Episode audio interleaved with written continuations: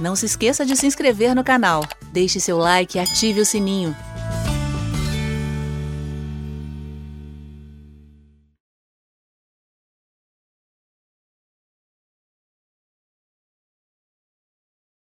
Até porque Roma não tem nada a ver com a estátua do sonho de Nabucodonosor. Pergunta excelente, Maciel. Existem algumas razões. Eu não sei se eu vou conseguir falar tudo ou deixar claro é, em relação a esse assunto, porque faz muito tempo que eu não trato sobre ele. Mas há características que são apresentadas ali no texto profético de Daniel que impossibilitariam que Roma fosse a. Não tem nada a ver com a estátua. Que Roma fosse o tal do quarto reino, né, representado pelas pernas de ferro. E, primeiro, aquele sonho é um sonho de Nabucodonosor. Daniel, ele acaba sendo instigado ali, né, praticamente forçado a ter que dar uma resposta, porque talvez ele estivesse até mesmo com perigo de ser, é, é com medo de ser punido, como estava acontecendo ali na, na, no reino, né, naquele momento, naquela ocasião. E aí, orando a Deus, Deus traz a revelação a Daniel, que vai dizer para ele não somente o significado do sonho, como ele conta qual foi o sonho para confirmação de Nabucodonosor, mas foi Nabucodonosor quem teve o sonho.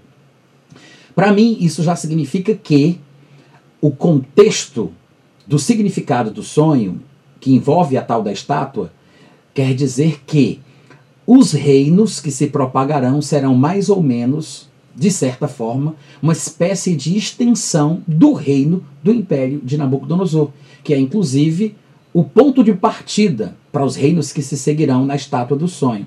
O primeiro é ele, né? Daniel ele diz: Tu és a cabeça de ouro, falando do rei e, obviamente, do reino.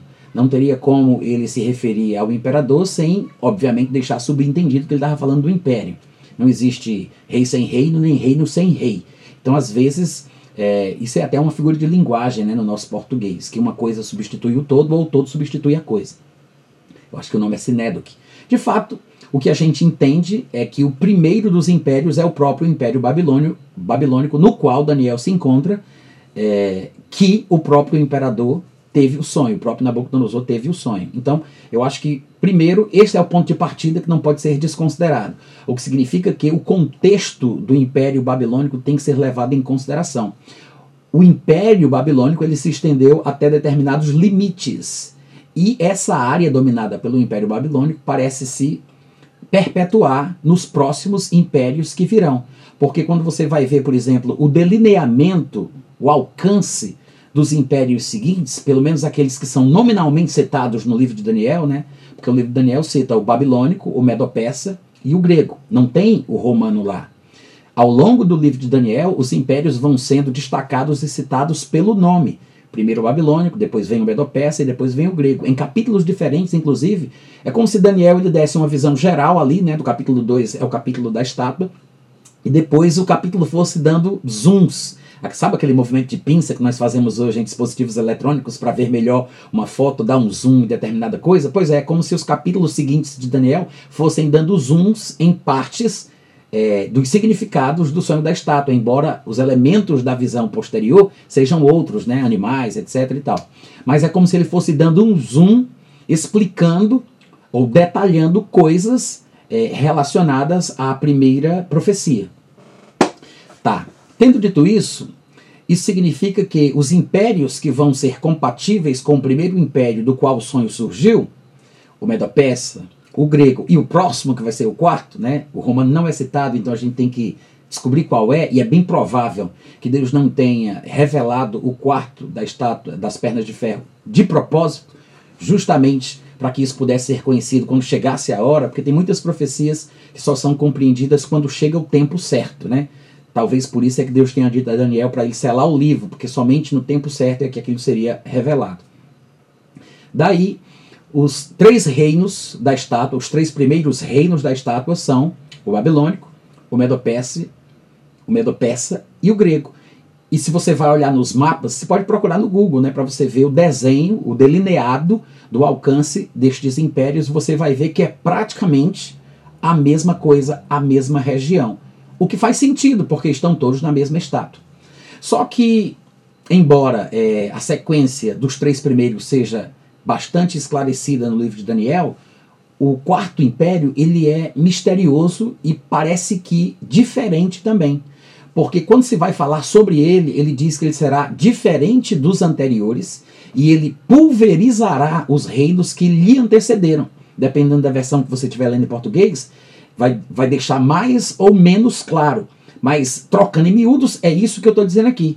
Daniel ele chega a revelar que este reino que vai ser representado pelas pernas de ferro, ele vai ser diferente dos anteriores e ele vai destruir, pulverizar, esmiuçar, esmigalhar, quebrar em pedacinhos todos os três anteriores. O que significa que, e, e este é um dos pré-requisitos que impedem o Império Romano de ser o quarto reino, isso significa que este reino, a ser representado pelas pernas de ferro, pernas de ferro, tem que ter é, tido qualquer tipo de ação que signifique o que ele diz nessa profecia, que esse reino ele vai é, é, esmigalhar, esmiuçar, pulverizar, destroçar os impérios anteriores. Então este quarto império ele tem que ter pelo menos conquistado estes impérios anteriores de alguma forma, seja as regiões que eles dominaram ou a sede, a capital daquele império que existiu, ou ter dominado o legado cultural, sei lá, o idioma, ou sei lá, os valores daquele império que tinha sido deixado para as próximas gerações. Ele tem que ter conquistado os impérios anteriores de alguma forma.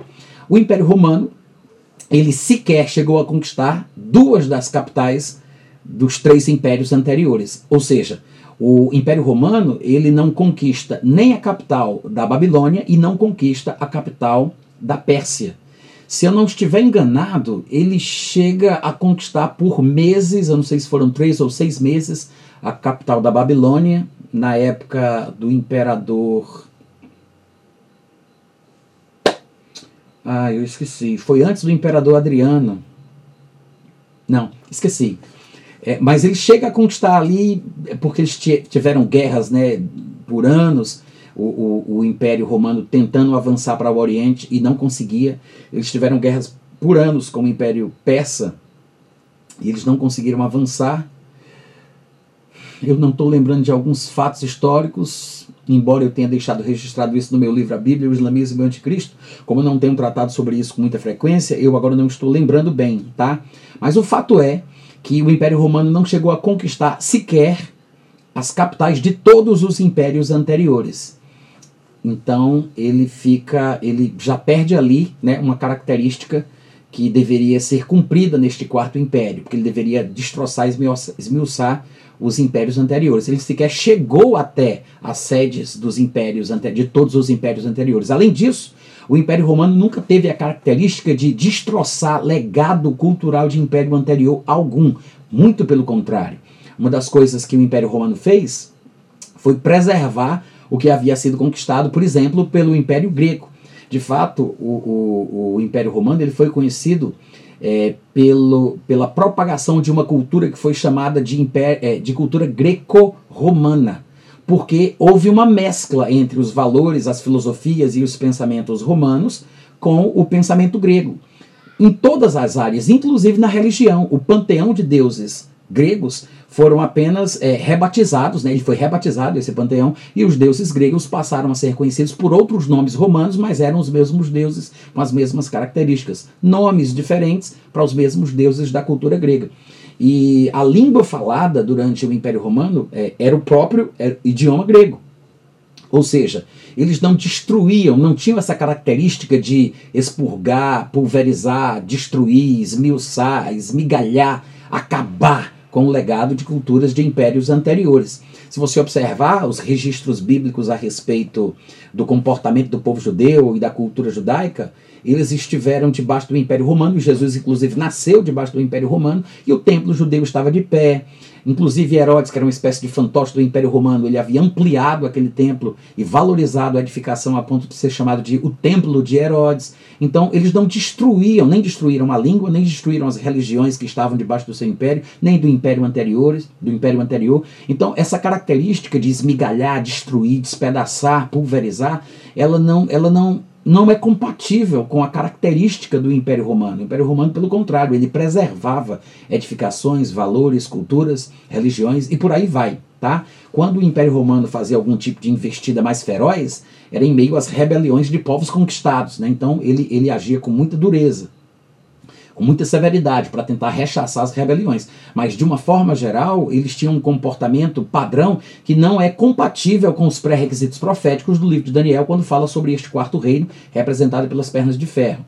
Outra coisa que às vezes as pessoas costumam usar como argumento para defender a ideia de que poderia ser o Império Romano. Eles falam sobre as duas pernas da estátua. Né?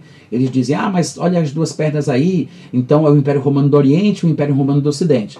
E esse argumento ele não é, se sustenta por muito tempo, porque quando você vai analisar a divisão em dois no Império Romano, você vai perceber que o Império Romano do Ocidente ele começa ali por volta do ano 37 a.C. e ele é, termina, chega ao fim o Império Romano do Ocidente em, é, mais ou menos pelo ano 400 ou é 300 e alguma coisa. Então ele não dura muito tempo. Por outro lado, o Império Romano do Oriente, embora ele tenha começado depois do Império do Ocidente, do Império Romano do Ocidente, ele se, perpe se perpetua por mil anos. O Império Romano do Oriente ele só vai cair é, em 1924. Em 1924, é isso mesmo? Não. Em 1453, eu, eu confundi as datas. Na verdade, é, 1453 é quando o Império Islâmico, ele, eu acho que na época o, o o Império Islâmico estava com a sua hegemonia através dos turcos, que é chamado ou conhecido como Império Otomano, se não estiver enganado. Em 1453 eles conquistam a capital do Império Romano do Oriente, que era Constantinopla, e aí o Império Romano cai. Mil anos depois, mil anos de existência, né? E é esse Império Otomano que vai cair em 1924, no final da Primeira Guerra Mundial tá? Eu confundi um pouquinho as datas aí, mas é isso. 1453 a queda de Constantinopla, 1924 é, a queda do Império Otomano, que conquistou o Império Romano do Oriente, conquistou a capital, Constantinopla. Ele, é, o Império Romano do o Império, o Império Otomano cai em 1924, tá? Então, o que é que eu quero dizer com isso? Que se essas pernas da estátua representassem o Império é, Romano, ou seja, como Império Romano do Ocidente e Império Romano do Oriente, pelas duas pernas, você é, teria que é, é, imaginar essa estátua com pernas uma maior do que a outra, né? seria Cotó, porque ele teria uma perna pequena e uma perna grande, já que o, a, o Império Romano do Ocidente existiu apenas por volta de 400 anos e o Império Romano do Oriente viveu por quase ou por mais de mil anos. Então não tem muito sentido. Além disso, além disso, Outra coisa que agravaria ainda mais a ideia de que a divisão em dois das, das, das, pernas da estátua seria uma representação do Império Romano, em Romano do Ocidente e Romano do Oriente, é que a divisão em dois ela não é feita no, no, no, na visão profética, na imagem profética da estátua, entre Ocidente e Oriente, é, feit, é feita entre Norte e Sul. E isso é muito importante, porque a referência aos pontos cardeais, Norte, Sul, Leste e Oeste, do texto profético sempre toma por base a perspectiva do profeta que fala. E obviamente que o profeta, no caso ali, Daniel, embora ele estivesse cativo na Babilônia, ele está tomando como referência para falar do norte, do sul, do leste, do oeste, a terra de Israel. A terra sagrada, a terra santa, que é de onde as profecias são proferidas e toda a referência é, é, geográfica tem que se partir de lá. Quando, por exemplo, você vai ver a estátua, olha como isso é interessante. Primeiro, a cabeça representa o império de Nabucodonosor, o império babilônico. Depois vem o, império medo-persa. E tudo bem se a gente quiser dizer que os dois braços representam os medos e os persas, não tem problema nenhum. Só que quando vai se falar sobre o império grego, Aí, dependendo da versão que você estiver lendo, né, e, e é bom você sempre olhar versões diferentes para que você possa ter um entendimento mais claro, dependendo da versão que você estiver lendo, vai se dizer que esse império de bronze, que representa o império grego, como o próprio livro de Daniel vai deixar implícito ao longo dos capítulos que se seguirão, ele começa, o império começa, né, no caso da estátua, no, no tórax ali, né, no, no, no abdômen, no, no meio do peito, por ali, e desce, a minha versão, por exemplo, que eu uso para pregar, que a revista é atualizada, diz até os quadris. E é no plural, tá? Porque são dois quadris que é mais ou menos ali o lugar de encaixe da extremidade do fêmur, né? Então são dois quadris. Mas eu não sei porquê, eu acho que a palavra quadris, ainda que esteja no plural, eu acho que não, não dá a ideia de que é uma divisão em dois na outra ponta do Império Grego, ou seja, da parte de bronze da estátua. Outras versões dizem que a parte de bronze vai do meio do abdômen, né, do meio do peito, do abdômen, até a metade das coxas. Eu gosto mais dessa versão. A Almeida Corrigida Fiel, a, a, a, contemporânea, a revisada, a recebida, né, e essas que seguem a linha do texto recebido, do textos receptos, é, é, elas colocam no meio das coxas. Eu acho que isso é mais interessante porque deixa claro que a extremidade final da parte de bronze termina em dois. Por que, que eu estou dizendo isso? Porque isso mostra que a divisão em dois da estátua não acontece nas pernas a divisão em dois, na verdade, acontece no império, no império representado pela parte de bronze, que começa como uma unidade só no meio do peito, e no seu momento final, na extremidade final, no fim né, daquela parte de bronze na estátua, se termina em dois. Então começa como uma unidade, mas termina como dois blocos. Isso quer dizer que se o império de bronze, se a parte de bronze representa o império grego, obviamente que ele, que ele tem que ter começado como um bloco só, uma unidade só, mas no seu estado final ele tem que ter se dividido em dois. E de fato, é isso que a história comprova, porque Alexandre o Grande ele conquistou uma vasta extensão de terra que, que praticamente no seu estado de maior alcance ele parece muito com o delineamento do alcance do Império Babilônico e também do Medo-Persa. O grego não foge à regra. Só que quando Alexandre o Grande morre, os seus generais começam a lutar entre si. Há pelo menos quatro que são mais famosos, que são Cassandro, Lisímaco, Ptolomeu e Seleuco.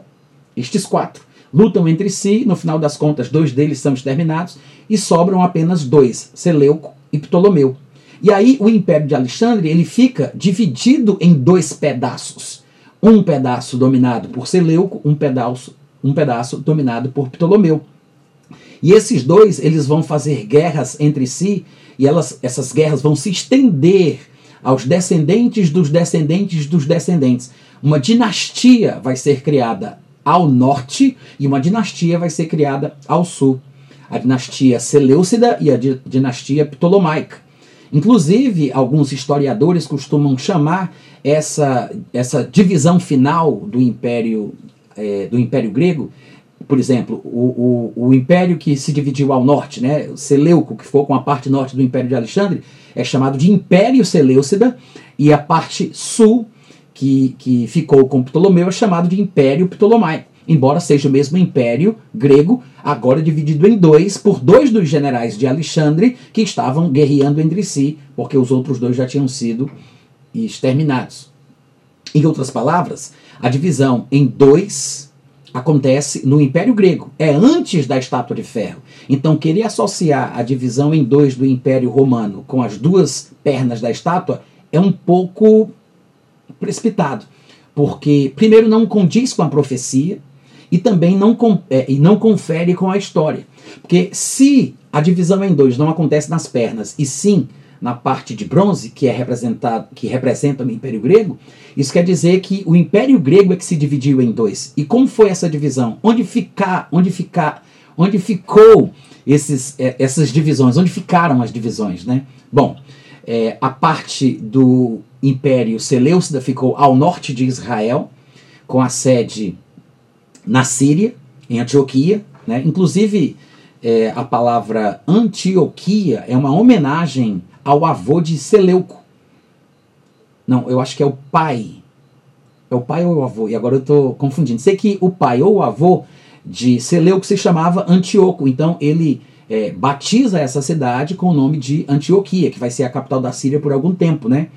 E aí essa é a sede do Reino do Norte. Inclusive é mencionado pelo nome em Daniel capítulo 11, né? O Rei do Norte, o, o Reino do Norte. Então a sede está ali. O nome Antioquia é uma homenagem ao nome do seu pai ou é do seu avô.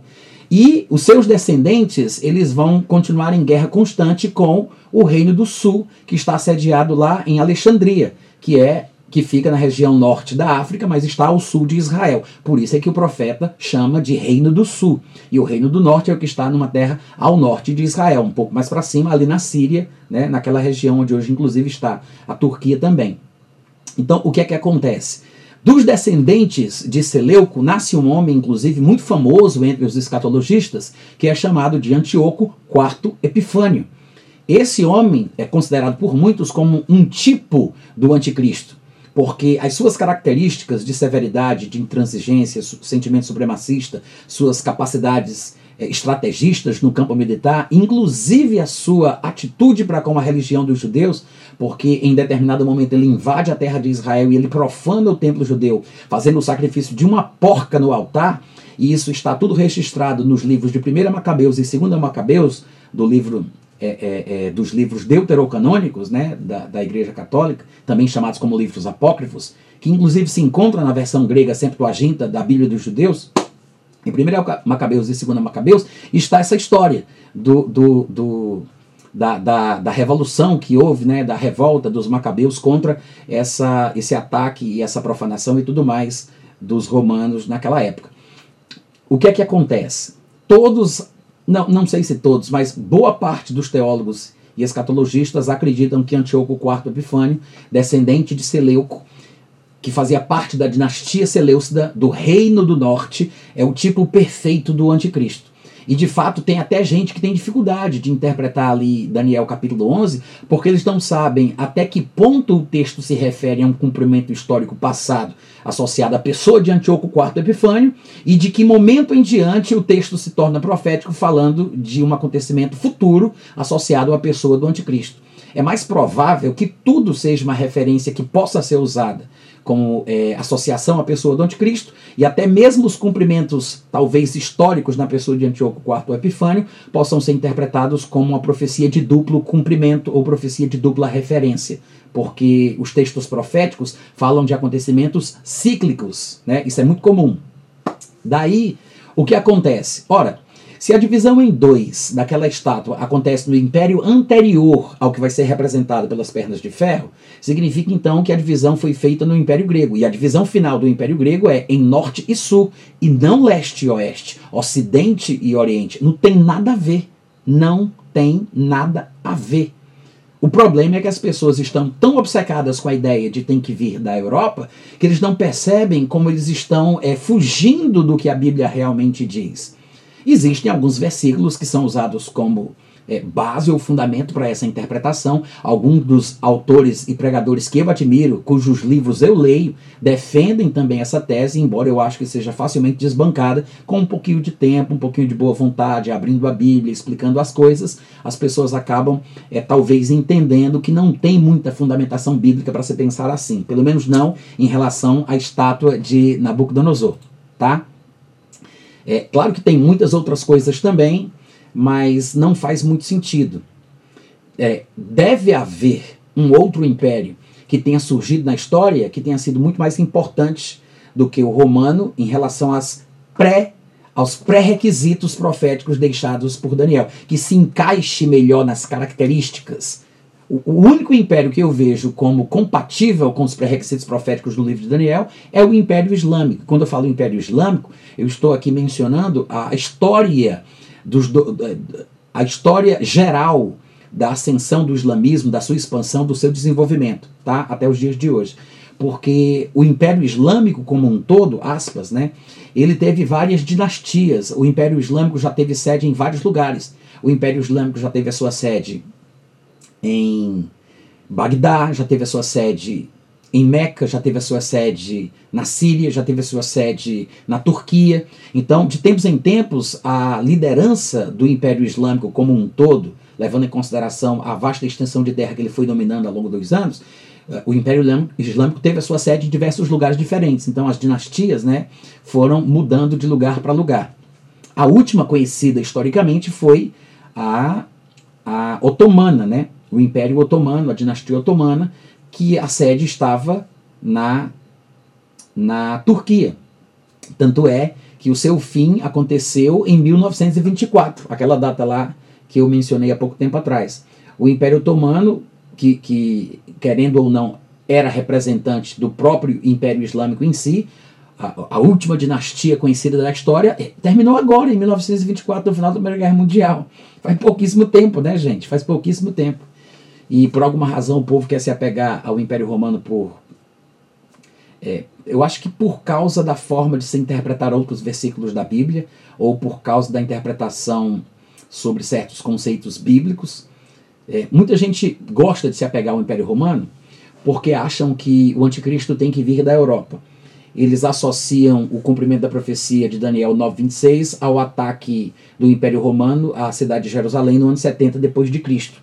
Porque lá em Daniel 9 se diz que o povo do príncipe que há de vir, ou seja, o povo do, o povo do príncipe que há de vir é o povo do anticristo, destruiria a cidade e o templo. E como no ano 70 houve essa destruição, eles acreditam que então o anticristo tem que vir do povo romano, porque eles acham que foi o povo romano que fez isso, embora não seja isso que a história diga.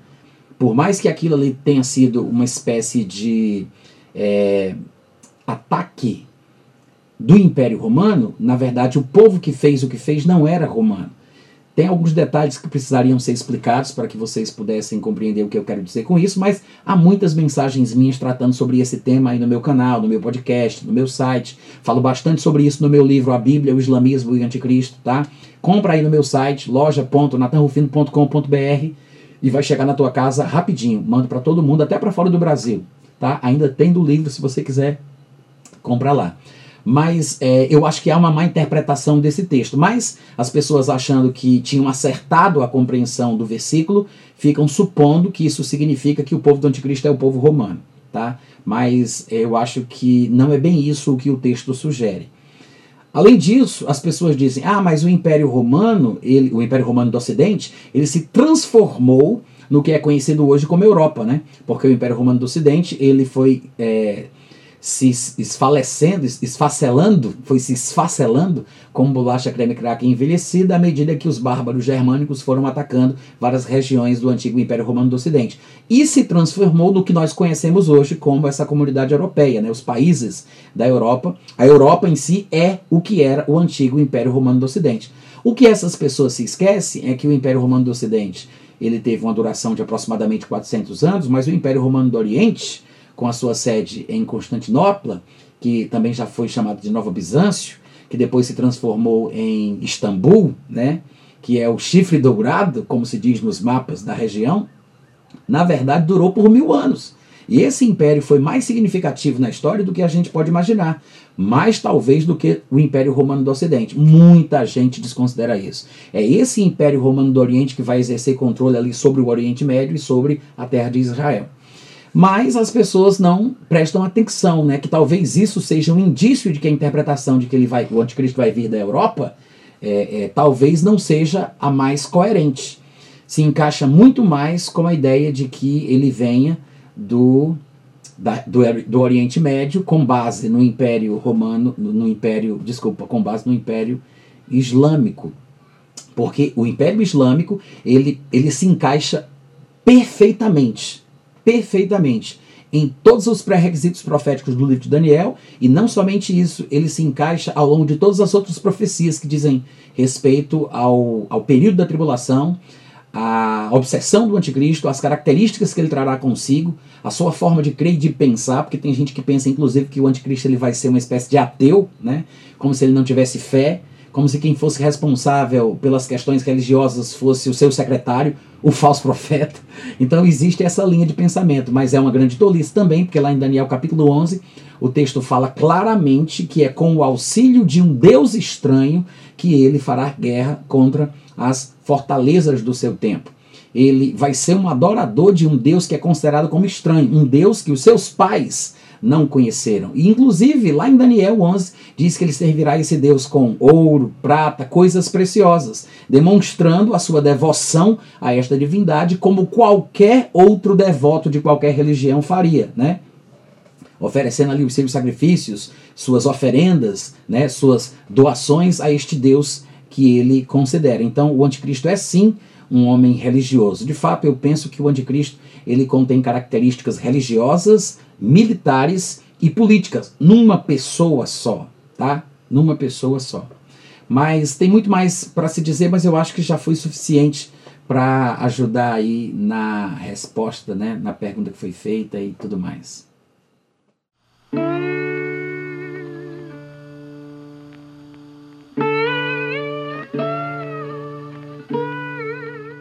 Este é um trabalho independente e conta com a ajuda das pessoas que têm sido abençoadas por ele. Se você quiser fazer parte do grupo de mantenedores desta obra, se informe das opções disponíveis na descrição deste vídeo. Agradecemos pela atenção e pelo carinho. Deus abençoe.